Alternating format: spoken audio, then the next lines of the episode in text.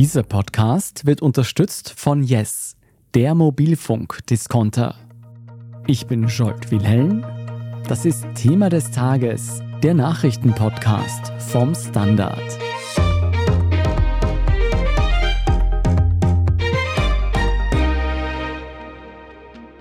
Zwei Jahrzehnte lang galt René Benko als Überflieger in der Immobilienbranche. Sein Konzern, die Signa, ist in Windeseile zu einer der österreichischen Erfolgsstories geworden und einer der ganz großen Player in Europa. Lange Zeit galt Benko deshalb als Everybody's Darling in der heimischen Politik. Doch spätestens seit Anfang des Jahres kommt das Benko-Imperium nicht mehr aus den Negativschlagzeilen. Wir sprechen heute über die großen wirtschaftlichen und rechtlichen Baustellen des René Benko, wieso seine Geschäfte in die Schieflage geraten sind und warum wir Steuerzahlerinnen und Steuerzahler letzten Endes die Rechnung dafür tragen könnten. Josef Gepp, du leitest das Wirtschaftsressort im Standard und ihr habt euch in den vergangenen Monaten ganz genau die Entwicklungen rund um die Signa und René Benko angesehen. Bevor wir aber auf die vielen angekündigten Probleme eingehen, gib uns eine Einordnung. Wie groß ist die Signa heute? Ja, also die Signa ist durchaus einer der wichtigsten Immobilienkonzerne in Europa mit Schwerpunkt eben Zentraleuropa, Deutschland, Österreich, Schweiz, Norditalien, ein bisschen drüber hinaus, aber das ist so der Kern. Und es ist nicht nur sehr groß, es ist auch vor allem der große Aufstieg seit vielleicht 15 Jahren der da wirklich die Öffentlichkeit fasziniert und auch zu viel Berichterstattung, Interesse zum Thema René Benko führt. Und zuletzt weniger positiv die politischen Verwicklungen, die halt für, ich sag mal, viel Presse sorgen zum Thema Signa und René Benko. Wir haben im Thema des Tages und in unserem Schwesterpodcast Inside Austria René Benko auch mehrere Folgen gewidmet. Es gibt dazu eine ganze Serie auf Inside Austria, die empfehle ich nachzuhören. Da erfährt man, wie er seinen Aufstieg geschafft hat. Jetzt hört man in der letzten Zeit immer öfter von Problemen, die René Benko und die Signa haben. Ihr habt euch ganz konkret fünf Problemfelder angeschaut. Beginnen wir vielleicht mit dem ersten, die schlechte Wirtschaftslage. Wie genau trifft das den Signa-Konzern und René Benko? Also es ist so, dass der ganze Immobilienmarkt, ist sehr wichtig zu betonen, nicht nur Signa Benko, aber er als großer Player eben besonders unter einer komplett veränderten makroökonomischen Lage leiden. Die Zinsen sind gestiegen extrem vor mehr als einem Jahr noch bei 0%, jetzt bei 4,5% und das wirkt sich auf den Markt extrem aus. Ganz grob kann man so erklären, Immobilien werden weniger rentabel, weil die Finanzierung von Immobilien teurer wird. Die Unternehmen borgen sich Geld aus, um Immobilien zu kaufen und sie müssen auf das Geld höhere Zinsen zahlen. Das heißt, die Ausgaben sind höher als zum Beispiel auf der anderen Seite die Mieteinnahmen. Das heißt, die Immobilien verändern sich in ihrer Werthaltigkeit und das macht es total schwer für Immobilienkonzerne wie die Signa. Und jetzt berichtet die Austria Presseagentur von einem noch unveröffentlichten Jahresabschluss, wo bei der Signa Prime Selection, das ist quasi die Luxusschiene mit den Luxusimmobilien, ein buchhalterischer Verlust von rund einer Milliarde Euro ausgewiesen wird. Das heißt, die Immobilien werden jetzt niedriger bewertet, dadurch entstehen in der Bilanz Verluste. Ja. Diese Verluste werden erst schlagend, wenn man die Immobilien verkauft. Mhm. Das heißt, die stehen in den Büchern, aber es ist noch nicht sozusagen weniger Geld da de facto, aber es zeigt halt, dass die Zeiten schwieriger werden. Könnte es dadurch, dass die Immobilien der Signa Prime in dem Fall niedriger bewertet werden, auch dazu führen, dass sie zum Beispiel es schwerer haben, weiteres Geld von Banken zu bekommen oder von Investoren zu bekommen. Für zukünftige Geschäfte könnte sich da eine Art Abwärtsspirale entwickeln? Das ist die Gefahr, das ist die Gefahr wieder mal für den ganzen Markt natürlich. Also früher war das Betongold, die sichere Bank, ja, vor allem in Luxuslagen, in Innenstädten und jetzt ist der ganze Markt, ein Experte hat zu uns gesagt, Zitat Mausetot derzeit, hm. weil sich die Zinslage eben so gedreht hat. Ja. Also natürlich ist das weniger interessant für Investoren, ganz klar. Diese eine Milliarde Euro buchhalterischen Verlust, also noch nicht realisierter Verlust, wie muss man denn den einschätzen? Wie hart trifft das die Signa in ihrer Gesamtbewertung? Also um das ein bisschen einzuordnen, im Vorjahr hat die Signa Prime Selection noch einen Gewinn gemacht in umgekehrter Höhe, also ungefähr 57 Millionen plus und jetzt sind sie bei ungefähr einer Milliarde Minus. Und die Signal Prime Selection ist in einem großen Konzern wohl der wichtigste Teil, aber dennoch nur ein Teil. Also es ist nicht so, als wäre das jetzt die absolute Hiobsbotschaft. Es ist eher ein Anzeichen dafür, dass sich eben der Wind dreht. Unter besseren Vorzeichen stand auch schon mal ein anderes Großprojekt der Signa in Österreich und zwar Kika und Liner. Die Kette wurde vor einigen Jahren übernommen, dann verkauft. Jetzt haben viele Menschen ihre Jobs verloren und im Zuge dessen ist auch viel Steuergeld verpulvert worden durch diverse staatliche Zuschüsse. Was ist denn da schiefgelaufen? Also diese Übernahme war schon im Jahr 2018. Man muss dazu sagen, dass das Unternehmen schon lange Probleme gehabt hat, dass das damals schon so eine Art Notverkauf war von einem südafrikanischen Möbelkonzern, der in einen Bilanzskandal verwickelt war. Was schiefgelaufen ist, ist es, dass das der Signa nachher nicht gelungen ist, bis 2023 das Unternehmen zu sanieren. Sie haben das angekündigt, sie haben gesagt, sie gehen jetzt stark in den Onlinehandel und so weiter. In Wahrheit hat Kickerliner sozusagen weiter am Möbelmarkt an Bedeutung verloren. Dann ist das Unternehmen verkauft worden jetzt im Juni. Und zwar sehr wichtig zu sagen, Immobilien und Handelsgeschäft getrennt verkauft worden. Und kurz darauf war dann die Insolvenz da, die dann die neuen Eigentümer angemeldet haben. Es ist der Signer nicht gelungen, das Ruder herumzureißen. Wer trägt denn jetzt die Rechnung dafür? Die Rechnung dafür trägt unter anderem der Steuerzahler, natürlich auch die anderen Gläubiger, Lieferanten und so weiter. Da wird jetzt gerade verhandelt, aber es ist so, dass in der Corona-Pandemie hat Kickerliner einen Steueraufschub, eine Stundung zugestanden bekommen, so wie viele Unternehmen, ja, muss man dazu sagen. Aber jetzt durch die Insolvenz ist das Geld halt größtenteils wahrscheinlich weg.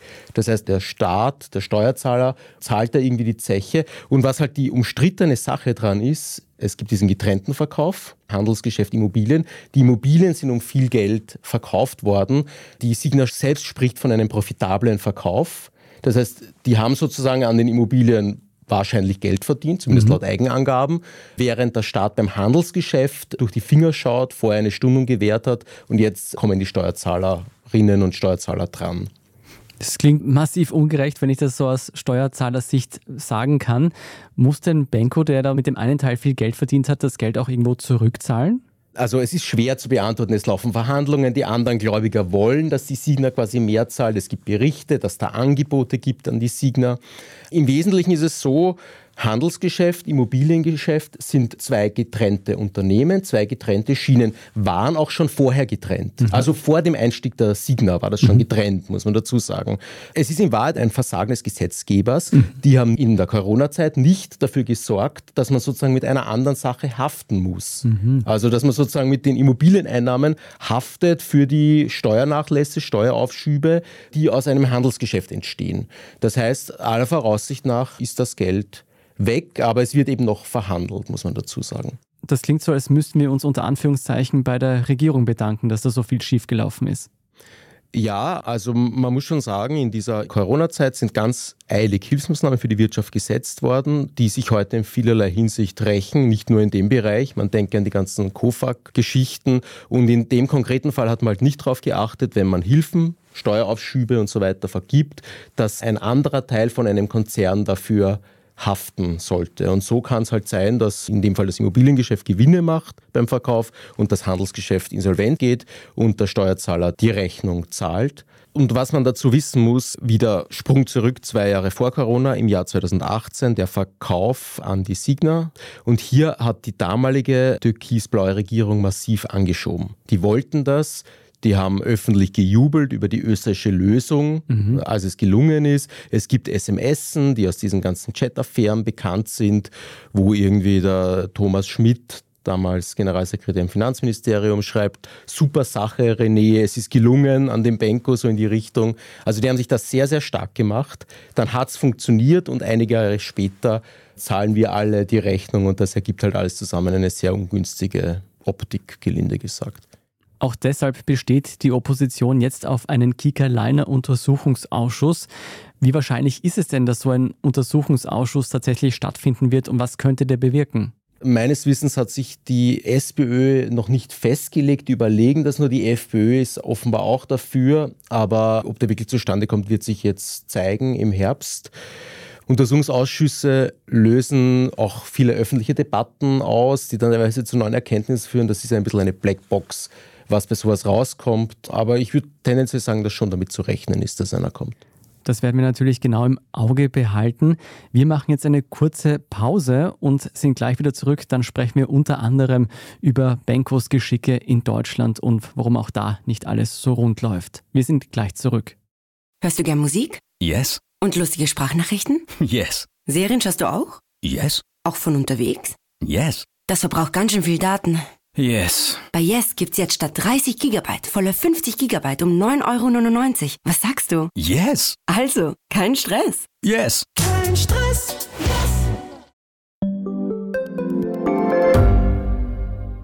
Wie viel Geld macht eigentlich glücklich? Werde ich mit Daytrading reich? Und ist jetzt der richtige Zeitpunkt, um in China zu investieren?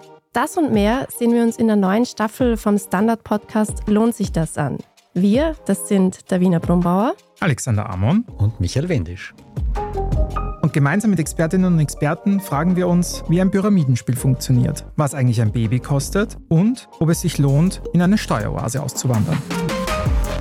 Lohnt sich das? Der Standard-Podcast über Geld findet ihr jeden Dienstag auf allen gängigen Podcast-Plattformen. Josef Gepp, Reni Benko ist ja nicht nur in Österreich als Unternehmensretter aufgetreten, sondern auch in Deutschland. Da hatte die Kaufhauskette Karstadt Kaufhof übernommen. Die Sanierung dieser Kaufhauskette ist in Deutschland aber nicht so gut gelungen wie angekündigt. Was ist denn hier schiefgelaufen? Das ist eine Geschichte, die einige Parallelen aufweist zu Kickerliner. Es ist auch eine kriselnde Handelskette, die Signa billig gekauft hat, sanieren wollte und heute gibt es Probleme damit. Also in dem Fall war das so, Karstadt und Kaufhof waren so die traditionellen westdeutschen Warenhäuser, die in der Nachkriegszeit super funktioniert haben und dann immer schlechter funktioniert haben. Im Jahr 2013 hat Benko zuerst Karstadt gekauft, hat das dann später vereinen können mit Kaufhof zu Galeria, Karstadt Kaufhof heißt das dann, und wollte das sanieren, wollte das wieder auf die Beine stellen. Und inzwischen gibt es einige staatliche Hilfsaktionen, es gibt zwei Sanierungsverfahren, Rettungsversuche und zuletzt halt sind viele Filialschließungen und der Abbau der Mitarbeiterinnen und Mitarbeiter angekündigt. Und da gibt es halt jetzt jede Menge Vorwürfe so auf die Art, warum ist das nicht gelungen und warum profitiert man sozusagen vom Staatsgeld, wenn man dann die Leute auf die Straße setzt. Ein bisschen eine ähnliche Geschichte wie in Österreich mit Kickerliner. Ist denn dieses Projekt noch zu retten? Ja, diese Verfahren laufen gerade. Es ist auf jeden Fall viel böses Blut entstanden und wir haben den Hubertus Heil interviewt. Das ist der deutsche Arbeitsminister und Vizechef der SPD, also von der Kanzlerpartei, also ein sehr, sehr wichtiger Politiker in Deutschland. Und ich lese mal kurz vor, was der sagt über Karstadt Kaufhof. Der sagt, es gibt höflich ausgedrückt einen ziemlichen Groll über das Verhalten des Managements. Es ist bitter zu sehen, dass Beschäftigte, die gute Arbeit leisten, für krasse Managementfehler der Vergangenheit büßen müssen. Und er hält es nicht für akzeptabel, dass selbst rentable Kaufhäuser geschlossen werden sollen. Also das sagt der Minister über dieses Unternehmen und ich würde sagen, das ist schon recht aussagekräftig. Auch hier werden SteuerzahlerInnen die Rechnung tragen müssen, wie es aussieht. Viele Jobs sind draufgegangen. Denkst du, nach dem, was alles schiefgelaufen ist in Deutschland, Signer und René Benko haben es sich mit unserem Nachbarland verscherzt? Das ist schwer zu sagen, weil es findet ja auch auf komplett unterschiedlichen Ebenen statt. Also ob jetzt eine Stadtverwaltung so drauf hört, was die Regierung ganz oben in Berlin sagt. Es ist aus vielerlei Gründen sehr viel schwieriger geworden. Eben weil das Handelsgeschäft viel schlechter funktioniert, als man gehofft hat und vielleicht derzeit noch wichtiger aufgrund der ganzen Zinslage und der gesamtwirtschaftlichen Lage. Und es ist definitiv schwerer und definitiv stehen die Türen nicht mehr so weit offen wie vor fünf Jahren, sagen wir mal. Ja. Mhm. Baustelle Nummer 4 ist laut euren Recherchen die Senior Sports United, Benkos Sportgeschäft.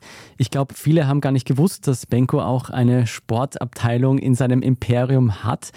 Wie mischt denn Benko in Sachen Sport mit? Das wissen viele nicht, aber das zeigt eben, wie riesengroß dieses Unternehmen, dieser Konzern geworden ist. Das ist der weltweit führende Sport-E-Commerce-Händler, mhm. ähm, laut Eigenangaben der Signa, betreibt Online-Shops und kooperiert mit dem stationären Handel und notiert an der Börse von New York. Also der Unternehmenssitz ist in Berlin, aber das Unternehmen ist quasi an der New Yorker Börse notiert. Also es ist eigentlich, muss man sagen, riesig und hat auch große Probleme. Was sagt denn der Markt aktuell? Also laut dem Finanzbericht vom ersten Halbjahr 2022-2023 gibt es da einen Nettoverlust von 180,5 Millionen Euro und das Unternehmen selbst warnt sogar vor einer möglichen Schließung, sollte bis Mai 2024 die laufenden Finanzierungen nicht verlängert werden. Und auch der Aktienkurs ist massiv eingebrochen.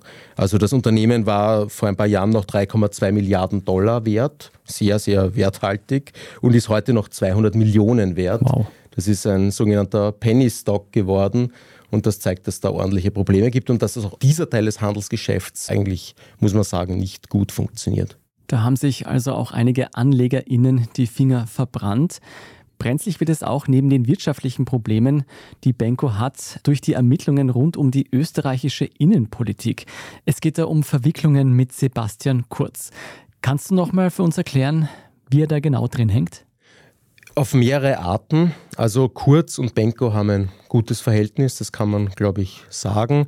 Der Standard hat berichtet, dass eben Kurz und Benko gemeinsam auf Investorensuche waren im Nahen Osten, beim Staatsfonds von Abu Dhabi. Das ist jetzt nichts verwerflich, aber es sagt halt was aus. Es hat auch 2018 dieses Anschieben gegeben bei der Übernahme von Kickerliner durch die Signa.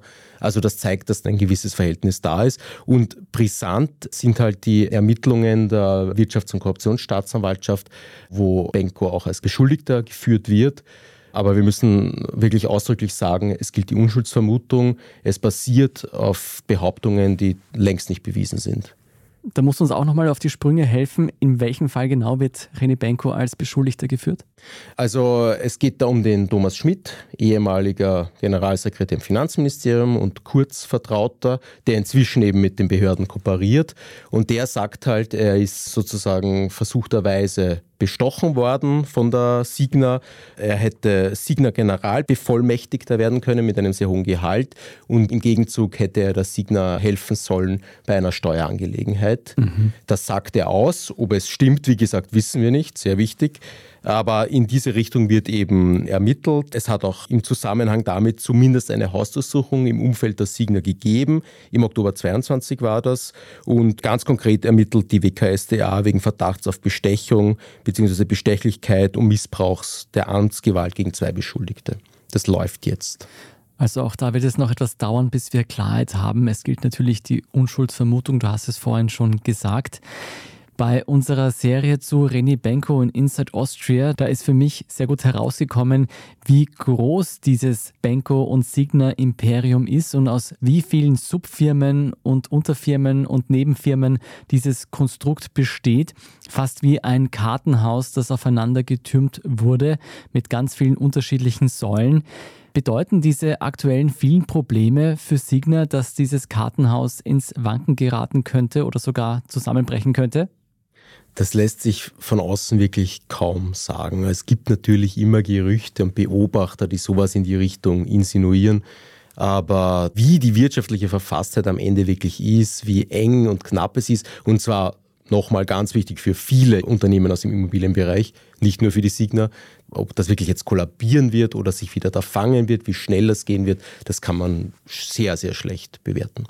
Denkst du, wird es in Zukunft auch in Österreich schwerer werden für René Benko, große Immobilienprojekte umzusetzen? Ja, momentan stehen die Zeichen eher auf Rückzug im gesamten Markt. Es werden tendenziell Immobilien verkauft. So oder so, egal wie die Verbindungen zur Politik sind, glaube ich, ist derzeit einfach nicht die Zeit für die große Expansion von einem Immobilienunternehmen. Und in ein paar Jahren wer weiß, vielleicht ist dann sozusagen diese Krise wieder überwunden. Also das lässt sich vorläufig noch nicht sagen. Wir dürfen gespannt sein, wie es mit den Geschicken und Missgeschicken des René Benko weitergeht. Du und dein Wirtschaftsressort im Standard und auch wir bei Thema des Tages werden Sie natürlich weiter informieren, liebe Hörerinnen und Hörer. Vielen Dank, Josef Gepp, mal für diesen Einblick. Ja, danke schön.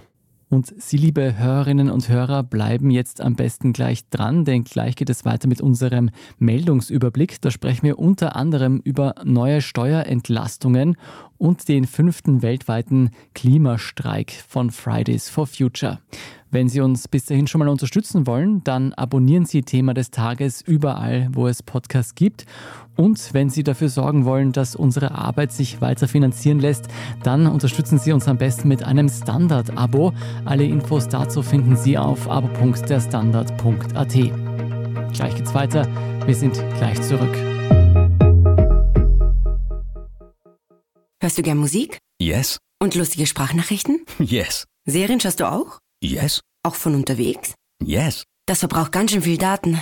Yes. Bei Yes gibt's jetzt statt 30 Gigabyte volle 50 Gigabyte um 9,99 Euro. Was sagst du? Yes. Also, kein Stress. Yes. Kein Stress.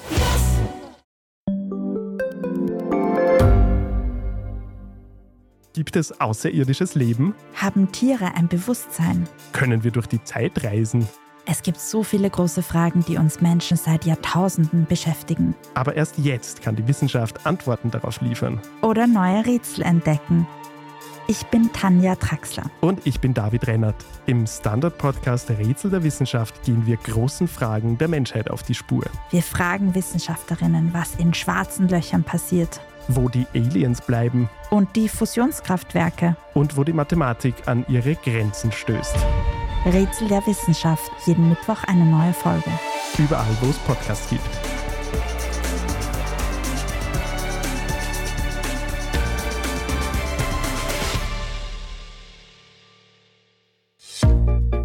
Und hier ist, was Sie heute sonst noch wissen müssen. Erstens. In Österreich gingen heute Freitag tausende Menschen für den Klimaschutz auf die Straße beim bereits fünften internationalen Klimastreik von Fridays for Future. Von Bregenz bis Wien sind nicht nur Schülerinnen und Schüler auf die Straße gegangen, auch Lehrpersonal und Erwachsene aus diversen Berufsgruppen waren dabei. Ihre Hauptforderung richtet sich an ÖVP-Bundeskanzler Karl Nehammer. Er solle umgehend einen nationalen Klimakatastrophengipfel einberufen. Der Protest wurde von etlichen Organisationen, Künstlerinnen und Künstlern sowie Wissenschaftlern unterstützt. Zweitens, die kalte Progression wurde in ihrer bisherigen Form ja im Jänner abgeschafft. Die Steuerstufen werden jährlich mit der Inflation angepasst, womit verhindert werden soll, dass Gehaltserhöhungen von der nächsthöheren Steuerstufe aufgesogen werden. Allein im kommenden Jahr ersparen sich die Österreicherinnen und Österreicher dadurch 3,65 Milliarden Euro. Zwei Drittel davon erhalten die Menschen automatisch zurück, ein Drittel wird für Härtefälle verwendet. Dieses letzte Drittel soll diesmal bis in den Mittelstand hinein verteilt werden. So können die Lohnverhandlungen schon jetzt etwas entspannt werden, da den ArbeitnehmerInnen schon allein dadurch mehr Geld übrig bleibt. Und drittens, nach dem zurückgegebenen Van Gogh bewegt ein weiterer Kunstraub die Kulturszene, allerdings ein historischer. New Yorker Ermittler haben drei Kunstwerke von Egon Schiele in amerikanischen Museen beschlagnahmen lassen. Es bestehe demnach hinreichender Grund zur Annahme, dass die Bilder dem 1941 im KZ umgekommenen jüdischen Kunstsammler Fritz Grünbaum von den Nazis gestohlen wurden. Der Staatsanwaltschaft zufolge würden die Werke drei Erben von Grünbaum zustehen, berichtet die New York Times. Und zum Schluss noch ein Hörtipp. Bei unserem Schwesterpodcast Inside Austria erscheint morgen Samstag schon die dritte Folge der Serie über Herbert Kickel. Es geht darum, wie das Mastermind der FPÖ zum Innenminister in der Regierung von Sebastian Kurz wurde und wie Kickel dann den Geheimdienst umbauen wollte. Unbedingt anhören, morgen Samstag überall, wo es Podcasts gibt. Falls Sie Feedback haben für Thema des Tages oder andere Standard-Podcasts, dann schicken Sie das am besten an podcast.derstandard.at. Wenn Ihnen unsere Podcasts gefallen, dann geben Sie uns doch gerne eine gute Bewertung bei der Podcast-Plattform Ihrer Wahl oder hinterlassen Sie uns einen netten Kommentar. An dieser Folge mitgearbeitet hat Antonia Raut. Ich bin Scholt Wilhelm. Baba, schönes Wochenende und bis zum nächsten Mal.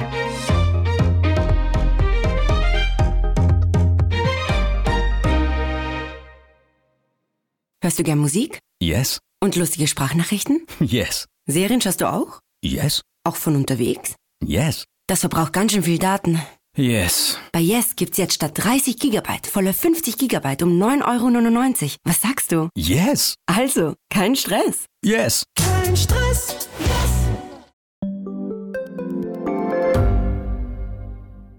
Ich Ich bin die Franziska. Ich bin der Martin. Und wir wollen besser leben. Lohnt sich 10.000 Schritte zu gehen jeden Tag? Ist das Großraumbüro wirklich so schlecht wie sein Ruf? Spoiler, ja. Bringt's was, Intervall zu fasten?